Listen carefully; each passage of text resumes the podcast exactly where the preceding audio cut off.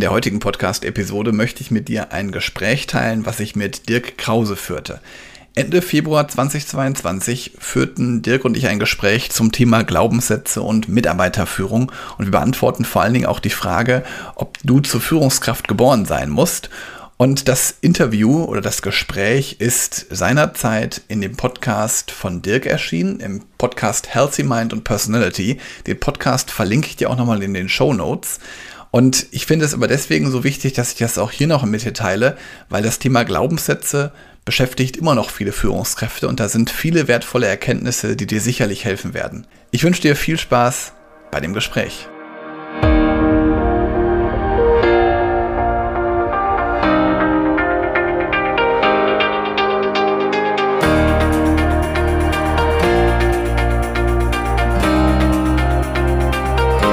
Herzlich willkommen aus dem sonnigen Schleswig-Holstein, dem schönsten Bundesland der Erde, dem Bundesland zwischen den Meeren. Und äh, diesen schönen Gruß, den sonnigen Gruß, schicke ich jetzt gleich mal rüber nach Essen zu meinem Gast heute, zu dem Helge Schräder. Hallo Helge, schön, dass du hier bist. Vielen Dank für die Einladung, Dirk. Ich freue mich sehr, bei dir im Podcast zu sein. Danke. Ja, wir haben heute ein, ein spannendes Thema, wie ich finde. Äh, spannend deswegen, weil es um Glaubenssätze und Führung gehen wird. Ich genau. bin deswegen gespannt, weil ich war früher auch Führungskraft, Vertriebsleiter. Mhm. Ich hatte, habe damals das total naiv gemacht, ohne mich mit Führung wirklich zu beschäftigen. und ich bin davon überzeugt, weil du aktive Führungskraft bist. Ja. Und da wirst du auch gleich nochmal vielleicht was zu sagen. Gerne. Bin ich schon gespannt und ich bin mir hundertprozentig sicher, dass ich heute eine ganze Menge von dir lernen kann. Ja, ich glaube, wir können sogar beide eine Menge aus dem Gespräch äh, mitnehmen und ich hoffe natürlich auch unsere Zuhörer können da eine Menge mitnehmen, weil das ist, finde ich, immer, also aus jedem Gespräch nehme auch ich etwas mit, auch wenn ich etwas, auch wenn ich Wissen weitergebe oder mich darüber unterhalte. Und das finde ich einfach so schön dabei. Ja, das genau. Stimmt. Du hast es gerade schon gesagt, ich bin selber Führungskraft. Ähm, ich bin ähm, für ein Vertriebsteam äh, tätig für eine Bank und ähm, baue da das telefonische Kreditgeschäft mit auf mhm. und mache das quasi auch im Hauptberuf. Also ähm, leite ein Team ähm, von 20 Mitarbeitern bin aber auch gleichzeitig Business Coach und da verbindet sich vor allen Dingen das Thema, was du gerade gesagt hast, wieder sehr schön mit, dass man halt also auch Wissen weitergibt oder Dinge auch an andere vermitteln kann. Ähm, bin also im Nebenberuf auch noch als Business Coach tätig mhm. und begleite da Führungskräfte oder Menschen, die Verantwortung übernehmen wollen ähm, und begleite sie, wie sie wirken, wie sie gut führen können, wie sie auf andere wirken. Das mache ich sozusagen im Nebenjob. Genau. Okay. Ähm, bevor wir jetzt auf die Glaubenssätze gleich mal eingehen. Ja. Mir ist gerade noch so eine Frage durch den Kopf gehuscht. Wie bist du Führungskraft geworden? Geplant oder reingerutscht? Ähm, also ich muss wirklich sagen, es war von mir immer ein Ziel, Führungskraft zu werden. Ich fand das immer ähm, wichtig, Verantwortung zu übernehmen, ähm, Wissen weiterzugeben. Das war mir schon relativ früh bewusst, dass ich es mhm. gerne machen müsst, möchte. Und ich habe das auch sehr früh schon ja, kommuniziert. Ähm, das war deswegen immer besonders wichtig. Ich fand das halt immer einfach schön, Verantwortung zu übernehmen. Ähm, ja, und das war sozusagen mir schon immer wichtig, das auch zu tun. Und habe dann glücklicherweise hatte ich äh, nachgedacht, ist das auf jeden Fall ein Erfolgsrezept gewesen. Mentoren gehabt, äh, ganz speziell meine damalige Führungskraft, die mich begleitet hat, die also mir wirklich auch gezeigt hat, wir machen erstmal Step by Step habe dann damals nach meiner Bankausbildung selber einen Auszubildenden begleitet, habe dann immer mehr Verantwortung bekommen und konnte mich so in das Thema mal hereinfühlen und mhm. einfach mal merken, ist das wirklich was für mich? Kann ich das? Möchte ich das? Also ist vielleicht auch ein Glaubenssatz, ob ich es überhaupt kann. Ich glaube, man kann es halt lernen, um ohne dem mal jetzt ähm, schon zu viel wegzunehmen zu wollen. Aber dass man halt einfach mal merkt, fühle ich mich wohl in dieser Situation, für Menschen verantwortlich zu sein und Menschen auf ihrem Weg zu begleiten und zu helfen. Ja, also finde ich natürlich gut, dass du da einen Mentor hattest an deiner Seite, der dann wirklich gesagt hat, komm jetzt langsam, anstatt zu sagen, jetzt hast du hier gleich ein Team von 20 Leuten. Das ist, glaube ich, aus meiner Sicht, vielleicht ist es auch ein falscher Glaubenssatz, aber dann doch eine Herausforderung, wenn man gleich so in dieses Haifischbecken geschmissen wird mit so viel Verantwortung. Hm, diesen Schritt, den du gegangen bist, finde ich wirklich sehr gut. dass man sagt, so langsam rantasten, mal ein Gefühl kriegen, ähm, sich vielleicht auf einen Menschen, zwei Menschen, auf zwei Mitarbeiter zu konzentrieren, finde ich gut. Aber Glaubenssätze. So, jetzt bin ja. ich gespannt, Helge. Ja, ich habe ja gerade schon einen, einen Glaubenssatz, äh, habe ich gerade schon gesagt, den können wir mal direkt aufgreifen. Ähm, es gibt ja oft dieses, diesen Mythos, zum Führen muss man geboren sein. Also, dass jeder quasi das gar nicht kann, sondern er muss dafür entweder geboren sein. Aber ich glaube, dass es halt wirklich nicht der Fall ist. Also, dass diesen Mythos würde ich gerne widerlegen. Weil ich glaube, im Grunde kann jeder Führung lernen. Im Grunde geht es vor allen Dingen darum, wenn ich mal so rückblickend meine, meine eigene Karriere beglaube, ähm, geht es halt vor allen Dingen darum, wer führen will, der muss auch erstmal über sich selbst nachdenken können oder sich selber reflektieren können, merken können, wie wirke ich auf andere oder was machen Emotionen mit mir beispielsweise. Und erst dann kann ich beispielsweise auch diese Informationen oder diese Emotionen auch weitergeben an andere. Also erstmal muss ich natürlich die Entscheidung treffen, ob ich überhaupt Führungskraft werden will. Und wenn ich dann diesen, diesen Wunsch geäußert habe, ich glaube, dann gibt es ja viele Mechanismen, die ich halt lernen kann oder erlernen kann, dass es mir auch einfacher fällt, Führungskraft zu sein. Ja, ich, ich glaube auch, dass man alles lernen kann. Also ich, ja. ich, ich meine, wir, wir, alle machen irgendeine Ausbildung oder fast alle von uns, wir, wir machen Studium oder was auch immer. Ähm, auch da, wo ich herkomme aus dem Vertrieb, du wirst nicht als der geborene Vertriebler geboren. Hm, wenn mich früher Menschen gesehen haben, vielleicht auch heute noch, die würden immer sagen, du bist nicht der typische Vertriebler, weil auch wenn ich hier so einen Podcast mache, ich brauche zum Beispiel nicht im Mittelpunkt zu stehen. Ja, das ist mir nicht mhm. wichtig. Trotzdem kann man Vertrieb lernen und das glaube ich bei Führung auch. Was ich manchmal so ein bisschen ähm, vermute, ist halt, dass bei vielen Menschen, die jetzt vorher Mitarbeitende waren, mhm. so ein falscher Gedanke wieder im Kopf irgendwie ist, was, was Führungs, wie Führungskräfte sind. Ja. Ich glaube, das ist so ein, so ein altes Bild aber manchmal noch. Ne? Da ist dann so der, der Herr Generaldirektor irgendwie da, ne? oder ähm, der cholerische Abteilungsleiter oder ja, und das, das wandelt sich ja gerade komplett alles.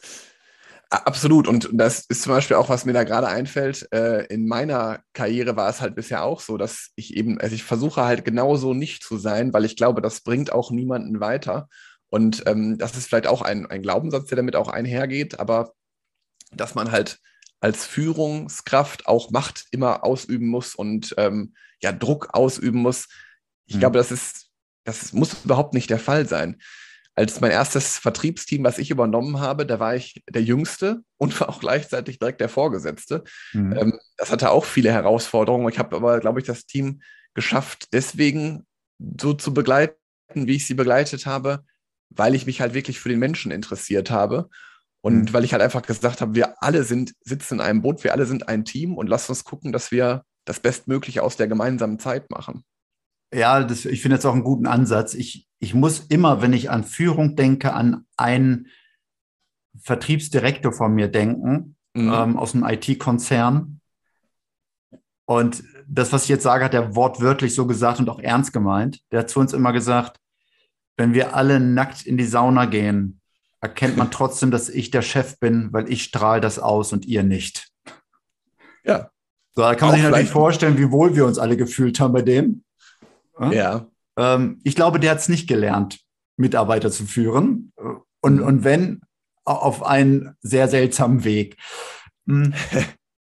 Lass uns nochmal trotzdem zu dieser Ausbildung zurückkommen. Also, was du gesagt hast, jeder kann Führung lernen, dieser ja. falsche Glaubenssatz, dass man glaubt, ich kann das nicht oder, ähm, oder vielleicht sogar glaubt, ich bin eine richtig, richtig gute Führungskraft, obwohl ja, das, das gar nicht vor. der Fall ist. Ja, also mhm. Ähm, manchmal, das habe ich auch schon erlebt, kann ja kann es sein, ich will Führungskraft sein, um vor meinen Bekannten, Freunden, wo auch immer gut dazustehen. In meinem Inneren will ich es aber vielleicht auch gar nicht und werde dadurch zur falschen Führungskraft. Aber jetzt mal angenommen, jetzt hat jemand keinen Mentor wie du, mhm. ähm, möchte aber gerne Mitarbeiter führen, weil er sagt, ich glaube, ich kann das. Ja. Hast du denn dann einen Tipp, eventuell spontan? Ich weiß, es ist sehr spontan jetzt. Ähm, was du so jemanden raten würdest, wenn kein Mentor da ist, wie man dann vorgeht? Also ich würde auf jeden Fall in kleinen Schritten zu empfehlen, voranzugehen. Man kann ja, man muss ja nicht direkt die ganze, äh, das ganze Team direkt übernehmen, sondern man kann ja auch Mitarbeiter vielleicht in einem kleinen Projekt ähm, führen oder begleiten. Oder man kann ja auch, und da muss man ja gar nicht vielleicht aus dem beruflichen Kontext mal heraustreten, da kann ja auch vielleicht sein, dass sich jetzt ein Sportverein beispielsweise, mir fällt jetzt gerade spontan ein, ich kann ja mal probieren, Fußballkapitän zu sein und wie sich das beispielsweise anfühlt. Ah, Oder ich kann beispielsweise das nächste, äh, die nächste Veranstaltung im Freundeskreis organisieren. Auch das hat ja schon was mit, mit Führung. Natürlich ist das eher so Organisationstalent, aber auch da muss ich ja Menschen begeistern für meine Idee. Und das halt einfach mal im Kleinen auszuprobieren und größer werden wird es ja auch nur dann, wenn es halt, also jedenfalls habe ich das immer so erlebt, erst dann, wenn es halt auch wirklich erfolgreich ist und wenn Leute dir auch zufrieden mit deiner Leistung sind und auch wirklich messbare Ergebnisse dann auch zu sehen sind. Mhm.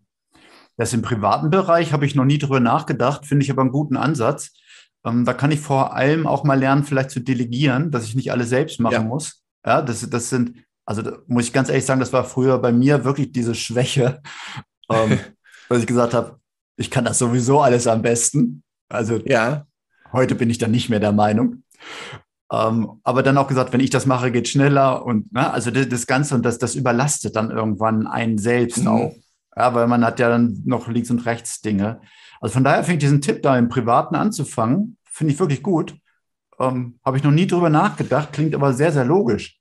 Ja, und vor allen Dingen im Privaten hat halt auch den Vorteil, wenn ich jetzt mal ausprobiere irgendwas und das kann ja auch daneben gehen, dann ist es halt nicht direkt so schmerzhaft, wenn es daneben geht, weil im besten Fall sind es halt die Freunde, die engen Bekannten, wo was passiert. Und äh, da kann ich mir vielleicht auch einfacher nochmal erklären, habe dann nicht ja. direkt einen Gesichtsverlust. Und das kann natürlich im Business dann ähm, ja nochmal deutlich schlimmer sein. Ja, gut. Kommen wir doch mal zum Glaubenssatz Nummer zwei. Wir, wir können das gerne nochmal hinterher so nochmal auf alle eingehen. Lass uns mal die Glaubenssätze, die du da so für dich ähm, zurechtgelegt hast, die du so erkannt hast, nochmal ja. durch, mal durchgehen. Was wäre denn so Glaubenssatz Nummer zwei? Ja, weil es gerade so von dir genannt worden ist, so das Thema Delegation, da muss ich direkt an das Thema Vertrauen denken. Und mhm. Vertrauen ist besser als Kontrolle. Ist ja auch so ein typischer ähm, Glaubenssatz. Und das Thema in der Führung und Vertrauen, die hängen ja auch ganz eng miteinander zusammen.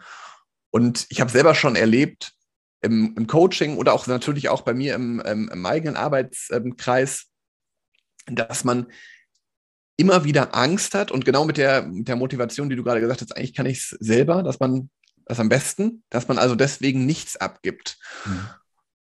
Und ich muss sagen, wenn ich heute alle Sachen selber machen würde in meinem Hauptjob, dann würde ich gar nichts anderes mehr schaffen.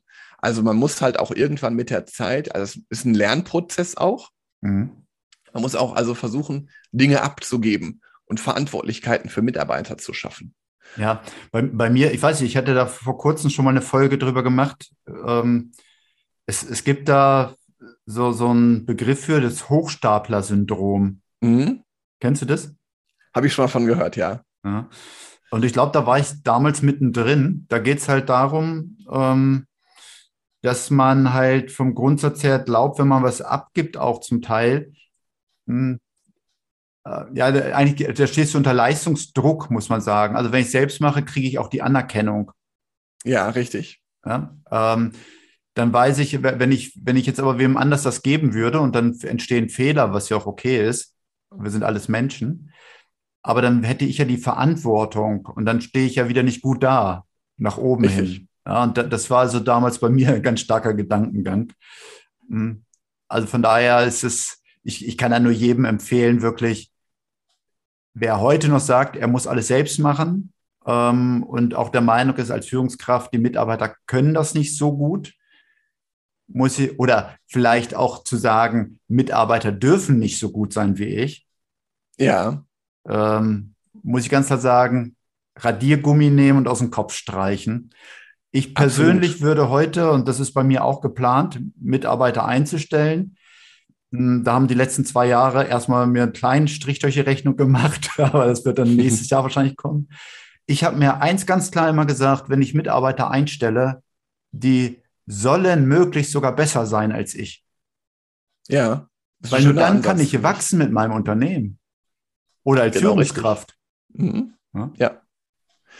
was mir vor allen Dingen da auch nochmal noch mal wichtig ist, Dirk, der Punkt, den du gerade gesagt hast, dass, dass ähm, so das Kontrollemäßige fällt ja komplett weg, ne? Mhm. Und äh, beziehungsweise soll ja eben nicht komplett wegfallen. Also ich, ich finde es vor allen Dingen dann auch wichtig, ähm, ich hatte ja gerade gesagt, als Führungskraft habe ich ja die Verantwortung, die Gesamtverantwortung.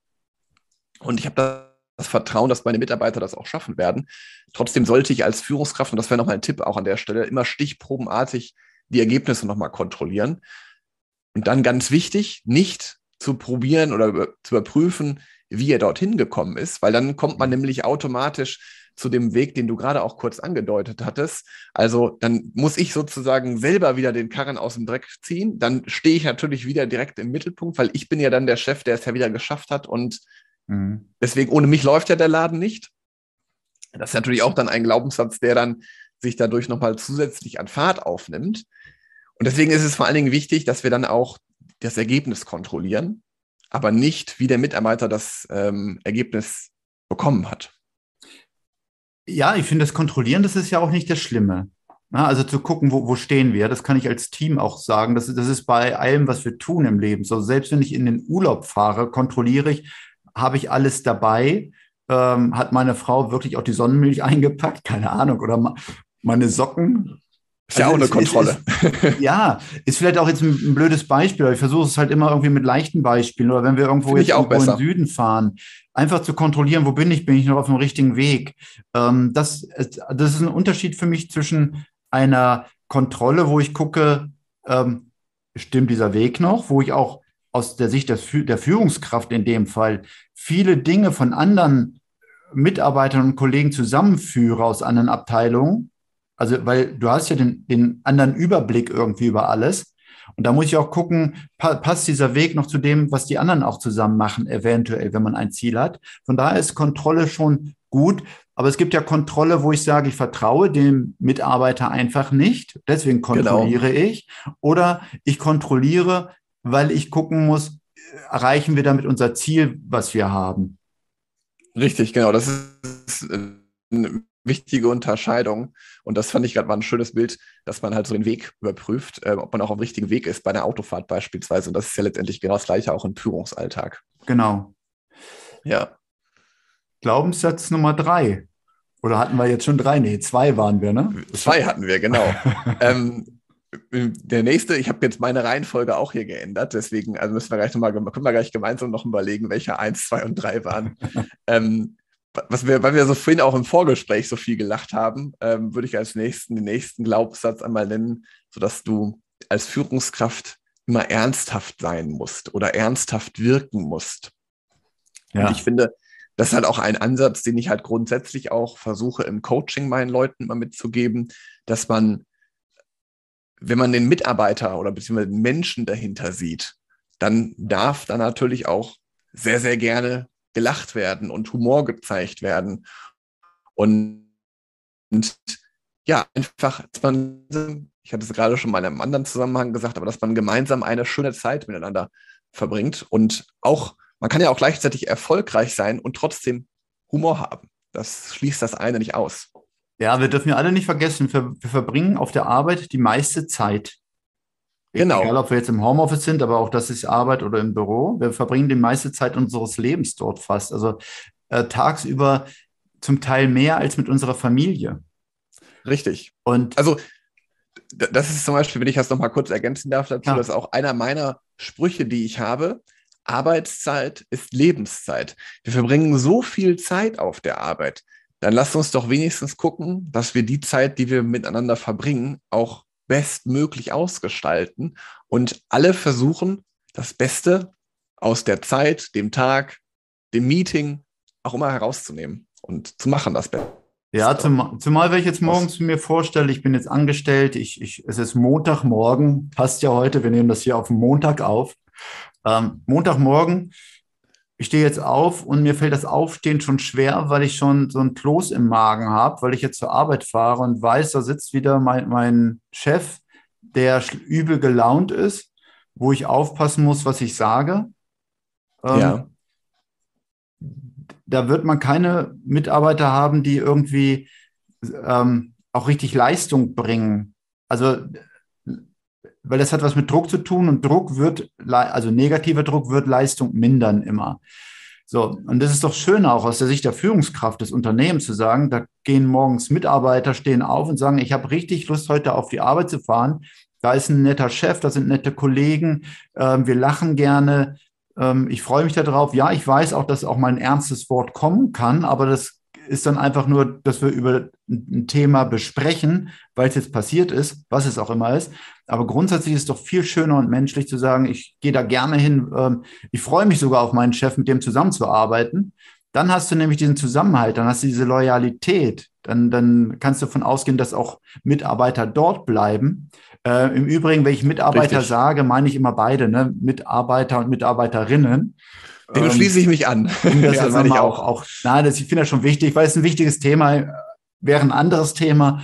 Ich finde das schon wichtig, dass man da auch das einfach so ein bisschen äh, mehr Absolut. jetzt in die Medien bringt.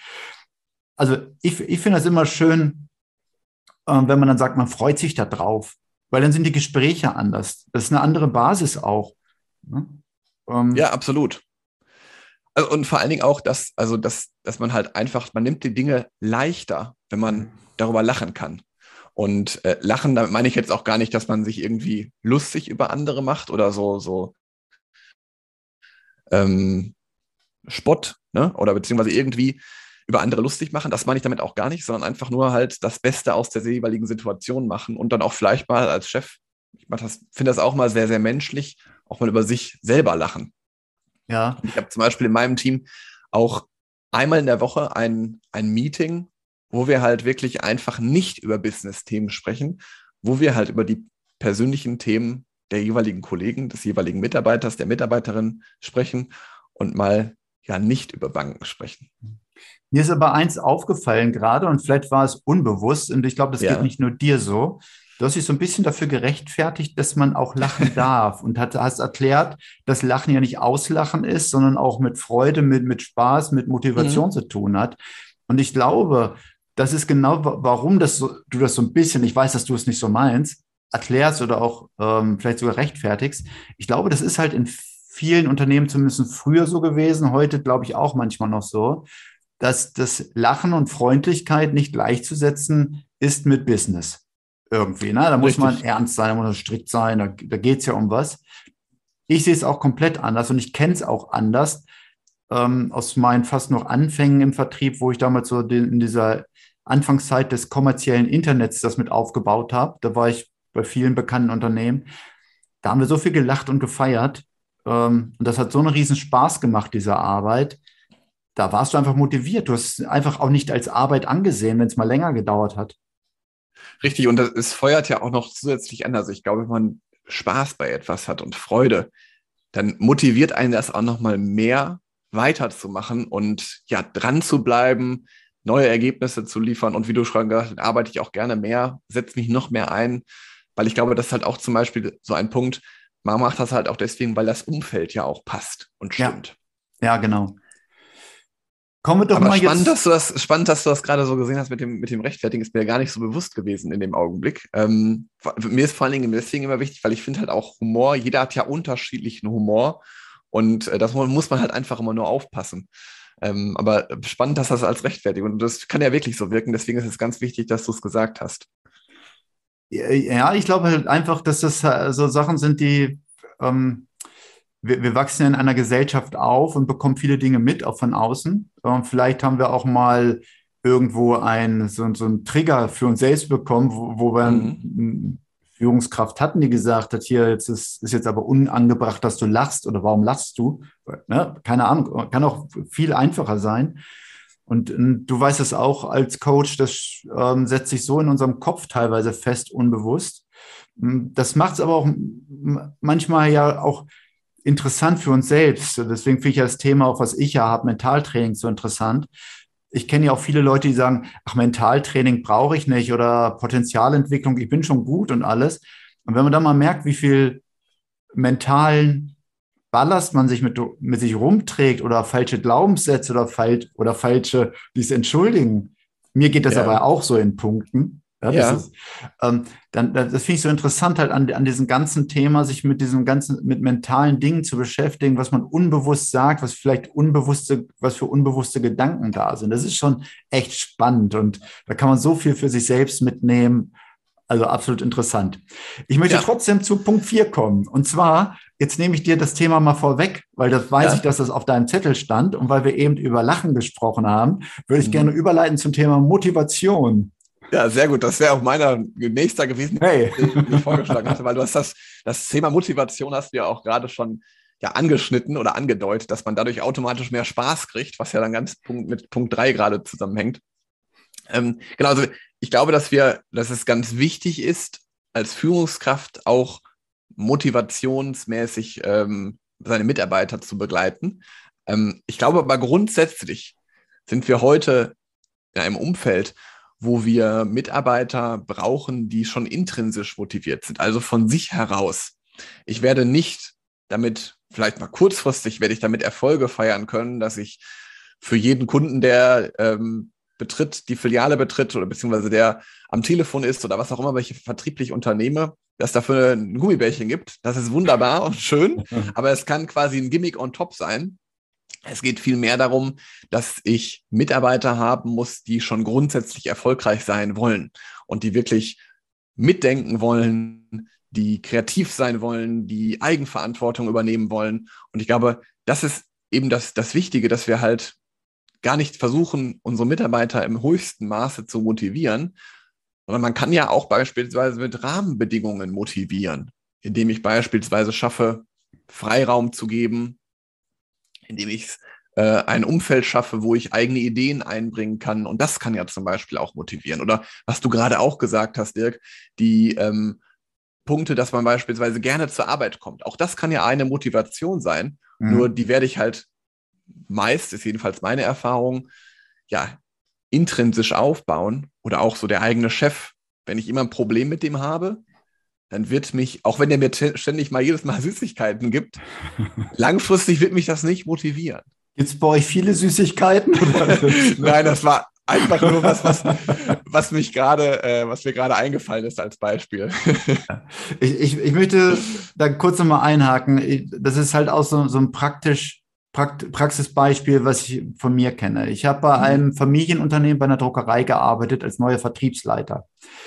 Die haben ähm, so Tragetaschen an Apotheken verkauft. Also wenn du da in die ja. Apotheke gegangen bist, war die Wahrscheinlichkeit hoch, dass du diese Tragetasche sogar hattest. Mhm. Hm. Als ich dorthin gekommen bin, hatten die ein Provisionssystem, was da heißt, es gibt nur eine Teamprovision, mhm. weil es war nur Telefonverkauf. Und die haben, die Mitarbeiter hatten die letzten, ich glaube, drei, vier Jahre, haben die vielleicht pro Jahr einmal diese Teamprovision bekommen, ein bis zweimal. Ja. Dann gab es immer noch eine Unterscheidung zwischen kleiner Provision und großer Provision. So. Und am Anfang, als ich dort als Vertriebsleiter angefangen habe, kam speziell ein Mitarbeiter, der hochkreativ war und ist, kam immer zu mir an und hat gesagt, wie machen wir denn das jetzt? Wie sollen wir das denn machen? Mhm. Also er hat auch keine Entscheidung treffen wollen selbst. Entscheidung deswegen nicht treffen wollen, weil er Angst hatte vor Fehlern dann wieder. Mhm. Ähm, dann haben wir durch, habe hab ich einfach gesagt, so jetzt erzähl doch mal, was willst du machen? Was wäre deine Idee? Was würdest du denn jetzt umsetzen? Und haben uns da auch mit dem Team dann auseinandergetauscht. Also ich habe das Team auch entscheiden lassen. Mhm, super. Natürlich mit, mit dem Hintergedanken, wenn ich jetzt komplett dagegen gewesen wäre, dann auch nicht. Ne? Weil, ja. weil ich habe, aber das war in dem Fall waren das echt gute Ideen. Was dann passiert ist, ist, er brauchte immer noch die Sicherheit, dass er sich ein Okay geben lässt im Nachhinein. Ne? Ja. Weil, weil er einfach Entscheidungen nicht treffen wollte. Aber die Ideen, die gesprudelt sind, die waren so extrem, die haben, ähm, weil wir es im Team entwickelt haben, ab dem Zeitpunkt jeden Monat, jeden Monat die volle Provision bekommen. Toll. Das hat für die und da sprechen wir von, also es sind Innendienstmitarbeiter gewesen, nicht der Vertrieb. Das heißt, die haben pro Jahr jeder Mitarbeiter 6000 Euro mehr in der Tasche gehabt. Wahnsinn. Hm, das ist schon echt viel Geld. Mhm. Ja, ist viel Geld, aber einfach nur, weil ich nicht gesagt habe, ähm, erstmal, ich weiß alles besser, sondern Richtig. einfach, Ähm, und da sind wir wieder bei der Motivation. Ich glaube, es ist schwierig, andere überhaupt zu motivieren, wenn die nicht wollen. Ja, Richtig. das muss schon von, von einem selbst kommen. Aber in dem Fall konnte, und das war seine Motivation, der konnte auf einmal seine Kreativität, die er in sich hatte, rauslassen. Mhm. Das ging nicht um das Geld letztendlich. Das hat ihn zusätzlich gefreut. Das war eine Belohnung. Aber er konnte, und auch die anderen Mitarbeiter im Übrigen, die konnten dann ihre Ideen rauslassen. Die haben gemerkt, dass sie auch was sagen dürfen, dass sie sich auch was trauen dürfen, dass auch Fehler okay sind. Und das ja. hat ihn motiviert. Das hat man richtig gespürt. Da ging es ein richtiger Ruck durch das ganze Team durch. Ja, und das ist doch einfach schön, auch so ein, ein Erlebnis dann zu sehen, wie sich Dinge verändern, wenn man dann mal den Mitarbeiter einbindet. Und also ich glaube, es gibt, wie du schon gerade gesagt hast, weil es so gute Ideen waren, konntest du ja auch den Ideenfluss sozusagen laufen lassen. Ja, ja, hatte auch noch einen wirtschaftlichen ähm, Aspekt im Übrigen. Das war während das kommt Wirtschaft dann automatisch. Ja, das war während der Wirtschaftskrise 2008, 2009. Das war eine Druckerei. Druckerei, total schwieriges Thema immer noch, auch wenn man da an Apotheken verkauft hat. Wir haben 20 in der Wirtschaftskrise 2008, 2009 20 Prozent Umsatz plus gemacht. Super, ja. Nach da, jahrelanger Stagnation. Und da sieht man, wenn man die Mitarbeiter mitreißt, ja. dann kommen auch automatisch die Ergebnisse. Ja, und deswegen ist Motivation total wichtig. Aber ich glaube, wie gesagt, so mit Krampf motivieren geht nicht. Man muss erreichen, dass die Mitarbeiter im Kopf selbst motiviert sind. Richtig, genau. Also vor allen Dingen ist da auch mein, mein Ansatz als Führungskraft. Ähm, aber ich kann ja am Ende des Tages, ich weiß ja, jeder Mitarbeiter hat ja vielleicht eine eigene Motivation. Im besten Fall kenne ich die, aber gerade am Anfang kenne ich die noch nicht. Und da kann ich mhm. halt einfach indem ich meinen Mitarbeiter versuche oder beziehungsweise den nicht als Mitarbeiter, sondern als Mensch wahrnehme, indem ich mit ihm wertschätzend umgehe, ja. dann wird er das direkt merken. Und dann kommen nämlich genau die Punkte, die du gesagt hast. Dann kommen Ideen, dann kommen Vorschläge, dann probiert mal einer aus, mal was dagegen zu sagen. Und dann wird ja auch geschaut, wie sich die Führungskraft dann verhält. Mhm. Und wenn dann vor allen Dingen eine positive Reaktion drauf ist, also ja, die Idee finde ich super, das probieren wir jetzt einfach mal aus oder das machen wir einfach mal, dann führt das ja zu weiteren Ideen. Und dann kommt es im besten Fall, wie bei deinem Beispiel jetzt, zu einem so vollen, tollen Erfolg, dass man das quasi dann immer so macht. Ja. Ich meine, bei ja. mir war es damals Zufall, weil ich das immer noch nicht gelernt hatte, damals Führung. Aber ich glaube, da muss man sich manch auch oft selbst an die eigene Nase fassen, so ein bisschen. Was, was würde ich mir wünschen von der Führungskraft? Ne? Wie sollte die sein? Und ich glaube, dann ergibt sich vieles dann auch von selbst. Einfach diese Menschlichkeit, das ist für mich so wichtig. Ähm, in, in der Zusammenarbeit mit, mit Menschen generell. Ja. Mm, und nicht zu sagen, so, wie, das war mal bei meiner Frau, da hat mal ein Vorgesetzter, äh, nee, Vorgesetzter, das Wort mag ich nicht, eine Führungskraft gesagt, ähm, ich bin hier der Chef. Aber deswegen nur, weil die Mitarbeiter eine eigene Meinung hatten und die Wahrheit entsprach nicht seiner Meinung. Ja. Die, die haben nur Dienst nach Vorschrift gemacht. Motivation war eine andere. Na, ja, also, das ist, und, ich finde vor allen Dingen gerade, du hast einen, einen ganz schönen Satz gesagt, dass man sich wirklich überlegt, wie möchte ich als Führungskraft geführt werden oder wie möchte ich mhm. wahrgenommen werden. Und wenn man versucht, das einfach auch seinen Mitarbeitern weiterzugeben oder beziehungsweise wenn man überlegt, ist Führung überhaupt was für mich, dann kann das zum Beispiel auch eine wichtige Frage sein, wie möchte ich denn geführt werden? Ja. Und im besten Fall Oft ist es so, dass man entweder sagt, also ich erlebe meistens zwei Beispiele.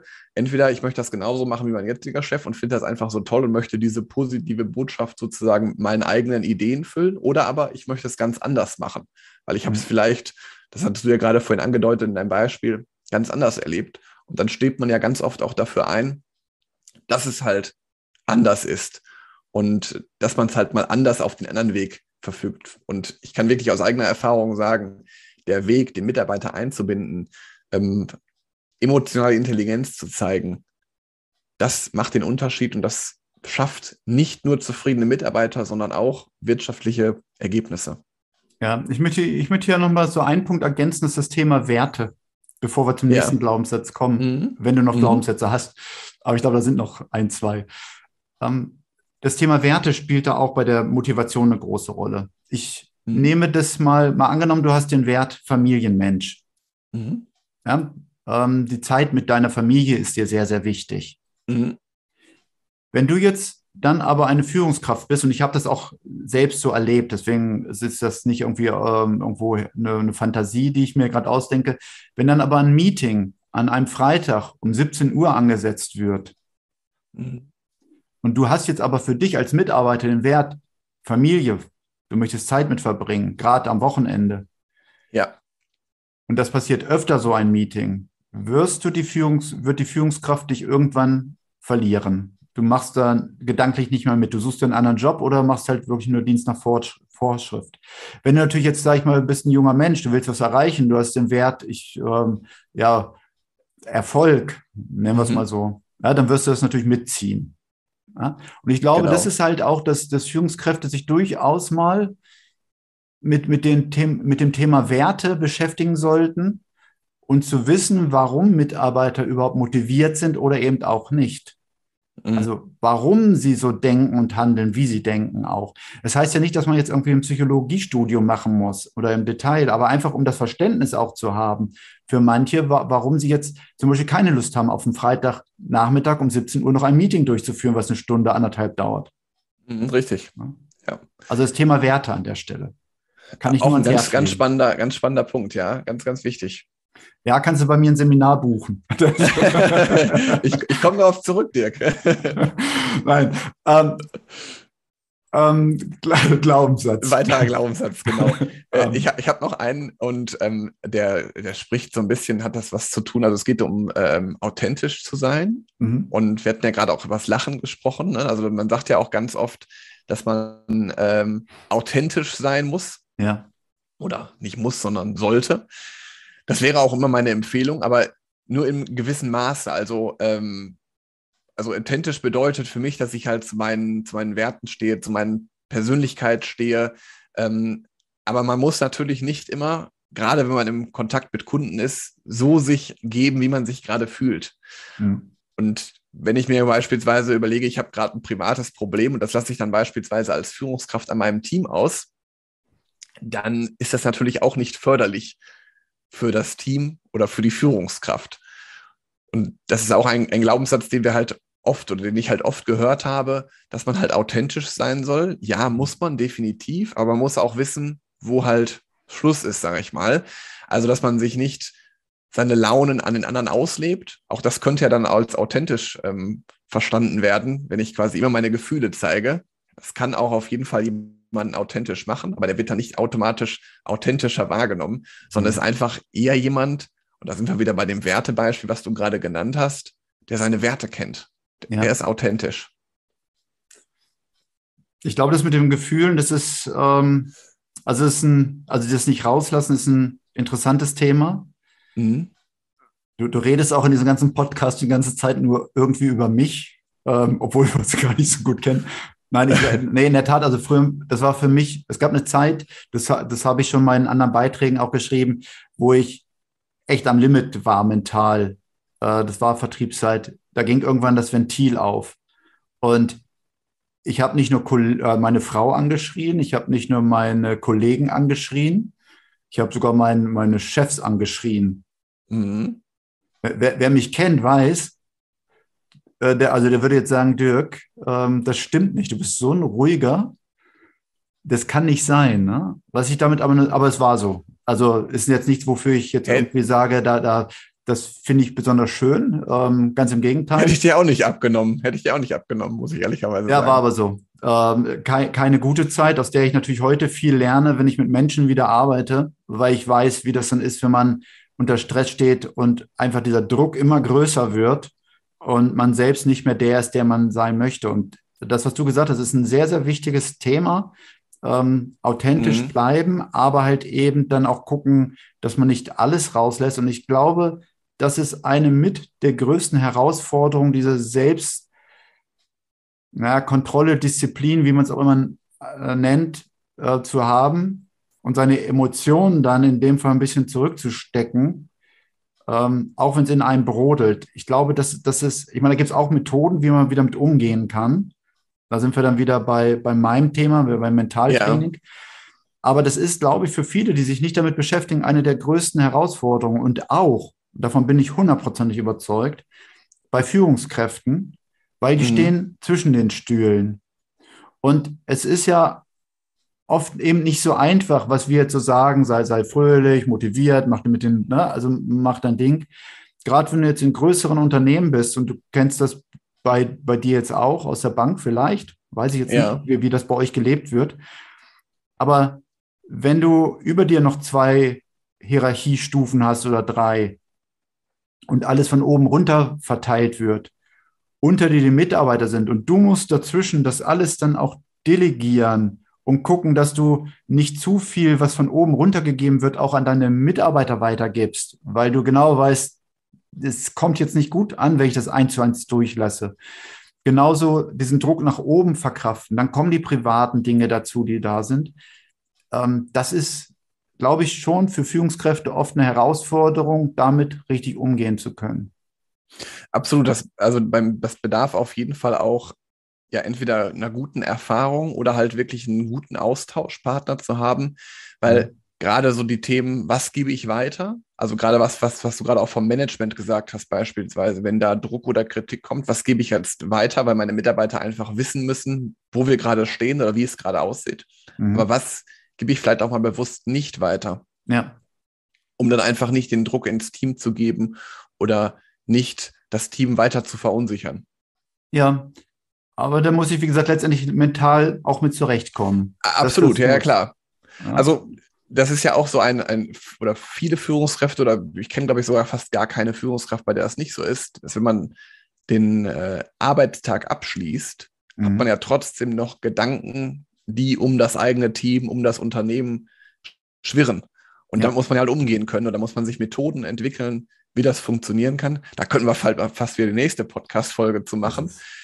Aber ähm, da gibt es halt viele, viele Möglichkeiten oder Methoden, die man anwenden kann, um einfach runterzukommen, um mich voll auf mein Privatleben konzentrieren zu können oder aber auch, wenn ich mal zwischendurch eine Eingebung habe, wie ich dann damit umgehe beispielsweise. Weil bei mir ist es zum Beispiel so, viele Ideen kommen halt dann, wenn ich nicht auf der Arbeit bin. Ja, weil der Kopf frei ist. Deswegen nennt genau. sich das hier ja auch Urlaub im Kopf. Einfach mal die Gedanken fließen zu lassen, mal Gedanken zuzulassen. Ja. Und das ist auch so, was du gerade gesagt hast, diese, das, das geht, ist in fast jeder Podcast-Folge jetzt so gewesen mit Gästen. Wir sagen alle am Ende, wir könnten jetzt noch irgendwie endlos weiterbrechen und quatschen. Ich habe auch schon mal ja. angemerkt, vielleicht sollten wir mal eine Podcast-Folge mit allen meinen Gästen gleichzeitig machen, die ich hatte. ähm, und ich habe auch mal von einer Podcast-Folge gehört, die ging 13 Stunden. Also wär, wäre wow. auch mal 24 Stunden könnten wir. Vielleicht kommen wir, vielleicht müssen, wir müssen mal gucken, ob wir damit ins Guinness-Buch der Rekorde kommen. 24 ja, Stunden Podcast über Führung und Menschen und Mitarbeiter und alles, was da gibt. ja, das, das wäre auf jeden Fall mein Ziel. du fängst ja auch bald an mit einem Podcast, habe ich gehört. Genau. Äh, von, von, daher kannst du, können wir das ja dann vielleicht vermischen, du zwölf Stunden, ich zwölf Stunden und dann schneiden wir es zusammen oder so. Ja, genau, das ist, das ist eine gute Idee. Genau, ich plane wirklich auch einen eigenen Podcast bald und äh, ja, die Gegeneinladung steht ja eh schon. Von daher, dann könnte das auf jeden Fall ein Thema sein. ja. ähm, lass mal nochmal ganz kurz rückblickend, weil so ein bisschen schaue ich trotzdem immer auf die Uhr auch. Ähm, ja, absolut. Muss ja auch was möchtest du, sein für die Zuhörer. Glaubenssätze, hast du da noch was zu ergänzen? Ich hätte noch einen letzten Glaubenssatz, ähm, den ich noch aufgeschrieben habe, und zwar wäre das so das Thema Kritik oder beziehungsweise Feedback geben, oh, wie ich das ja. beispielsweise mache. Und da ist es vor allen Dingen so, dass ich gerade in meinen ersten Seminaren es immer erlebt habe, erst was, was Gutes sagen, dann was Schlechtes sagen, ja. dann wieder was Gutes sagen. Und ich erlebe einfach viel mehr in den letzten Jahren oder auch in meiner eigenen Führungserfahrung, dass das den Mitarbeiter eigentlich viel mehr irritiert, wenn ich ihn zum Kritikgespräch einlade und ich ihm dann sage, also Dirk, das hast du gut gemacht. Ja. Aber, und jetzt kommt die Wahrheit nach dem Aber, also Aber ist auch zum Beispiel ein Wort, was ich versuche aus meinem Wortschatz äh, zu löschen. Mhm. Und dann kommt die Kritik und dann danach nochmal den Motivationsschwenk mitgeben, Mensch, aber jetzt gibst du gleich richtig Gas, weil das machst du ja so gut immer. Ähm, und das finde ich ist also für Mitarbeiter höchst irritierend. Und ich habe da gelernt, auch das war für mich ein, ein großer, ein großer Lernprozess, einfach direkt klar zu sagen, wie ich das gerade empfinde oder wie mir das dabei gerade geht. Hat mich damals als junge Führungskraft Überwindung gekostet, das auch so klar auf den Punkt zu bringen. Ja. Aber am Ende des Tages habe ich die Erfahrung gesammelt, dass die Mitarbeiter auch, aber ist diese Methode ja schon so bekannt, aber die Mitarbeiter merken, wenn man sich als Führungskraft und Mitarbeiter gut kennt, dann merken die, ob es ein positives Gespräch wird oder ob es eher ein Kritikgespräch wird. Das merken die meisten schon. Ja, das war bei mir früher auch so. Wenn ich zum, ins Büro gerufen wurde und mein Chef fing dann erstmal mit irgendwas Positiven an zu erzählen, habe ich innerlich schon ja. gedacht, oh, was kommt denn jetzt? Ne? Ja, genau. Weil das war schon so offensichtlich. Genauso aber auch, was du gesagt hast, dieses erst was Positives, dann was, dann den Kritikpunkt und dann wieder was Positives. Das hast du, glaube ich, vorhin diese Sandwich-Methode genau. genannt. Ne? Ähm, da, da habe ich dann am Ende immer nicht gewusst, war denn, war denn jetzt, was er positiv gesagt hat, wirklich ernst gemeint oder, oder, oder war das nur, weil er es jetzt sagen musste, weil er es so gelernt hat? Das war dann. Äh das kommt noch dazu. Und, und das ist ja auch das, also ich finde, da geht, muss man halt auch immer nach seinem eigenen Gefühl gehen, wie man es gerade für richtig fällt. Und also als Beispiel, was so ein Thema war, und das hatte ich auch mal, da hatte ich auch mal einen Beitrag zu gemacht, da hatte ich jetzt vor kurzem einen Klienten zu so das Thema Feedback geben oder Kritik äußern. Und da hatte ich auch einen Beitrag bei LinkedIn gemacht zu, mhm. dass man halt in das Gespräch ja trotzdem mit Smalltalk einsteigen kann, wenn man das dann dann möchte, wenn es zu einem passt oder wenn ich das als Führungskraft vielleicht auch brauche oder wenn mein Mitarbeiter das das braucht.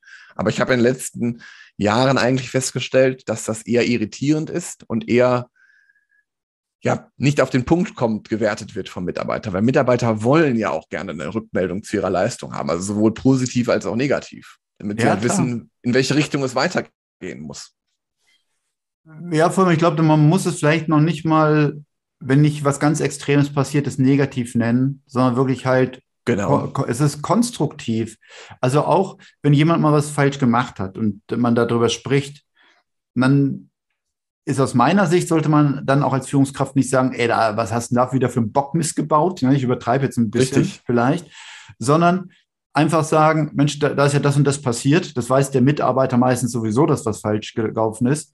Und einfach mhm. auch mal sagen, so, jetzt will ich mal deine Sicht der Dinge hören. Warum? Und wie würdest mhm. du es heute anders machen?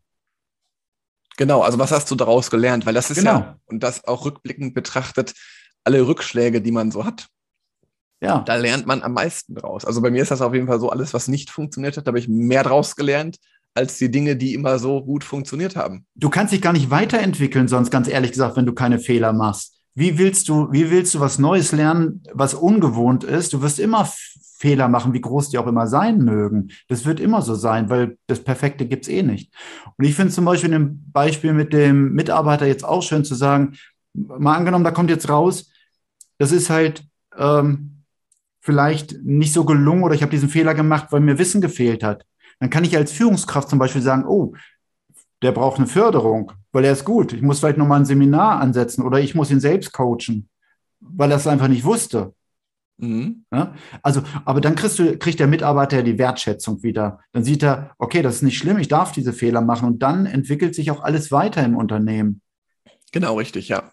Ja, ja spannend. W wann fängt dein Podcast an? Ich habe noch kein äh, Startdatum. Aktuell bin ich dabei. Ich habe der, der Name steht, wird aber noch nicht verraten. Äh, ich habe das Cover bin ich gerade dabei äh, zu entwickeln und ist auch eine kleine Reise, auf die ich äh, mich gerade begeben habe mit diesem Projekt und einfach mal schauen. Ich will mir da auch kein, ich mache das ja alles nebenher, will also mir da auch kein zeitliches Limit setzen. Ich hatte mir eigentlich vorgenommen, das im Sommer zu starten, habe dann aber gemerkt, warum denn eigentlich nicht sofort? Ja. Und ja, ich bin also quasi mitten in den Vorbereitungen. Sehr gut. Und ich kann dir eins sagen, du lernst so viel daraus. Perfekt wird sowieso nicht sein am Anfang. Ich sehe das auch bei mir. Wir sind jetzt die beiden hier die 24. Folge. Ähm, und ich lerne immer wieder dazu, weil ich auch kein professioneller Nachrichtensprecher oder Hörbuchsprecher ja. bin ich lerne da immer wieder dazu und da sind wir wieder bei dem Authentischen. Ich glaube, das muss es einfach sein. Man muss authentisch sein, es muss äh, dir Spaß machen und ich glaube, dann hören das die anderen Leute da draußen auch sehr gerne. Ich freue mich auf ja. jeden Fall darauf, wenn es endlich an den Start geht. Da werde ich auf jeden Fall reinhören, werde es abonnieren. Ähm, Vielen Dank. Das ist natürlich dieser, der, der, das Umschwenken von dein, dem Abonnieren von deinem Kanal zum Abonnieren von meinem Kanal, alle da draußen, ja. Also wenn es euch gefallen hat, diese Folge, mir hat sehr viel Spaß gemacht, dann abonniert auf jeden Fall Urlaub im Kopf und freut euch auf die nächsten Folgen, denn da wird es noch was geben. Ich habe schon mal ein autogenes Training veröffentlicht. Ich werde dann nochmal ähm, eine Suggestion auch zeigen zum Thema wahrscheinlich zwei Selbstzweifel, wie man, da sind wir wieder, wenn man abends als Führungskraft nach Hause kommt, so ein bisschen entspannen, hilft Meditation auch sowas. Ähm, das werde ich machen. Aber das Abschlusswort, das hast jetzt du wieder, Helge, weil meine Gäste haben immer das letzte Wort. Oh, das ist aber vielen Dank. Das war sehr nett. Ja, ich muss sagen, war mein erster Podcast ähm, oder ist mein erster noch sind hey. dabei. also von daher, ähm, Dirk, es war mir eine Ehre, den mit dir aufzunehmen und ich freue mich sehr auf das Ergebnis und ich glaube, was ich nochmal mit dem Perfekt nochmal möchte ich noch was dazu sagen. Und zwar, ich glaube, der Anspruch soll auch gar nicht sein, dass irgendwas perfekt ist, sondern ich glaube, man sieht einfach eine Lernkurve der Entwicklung und das macht es ja. dann auch so schön.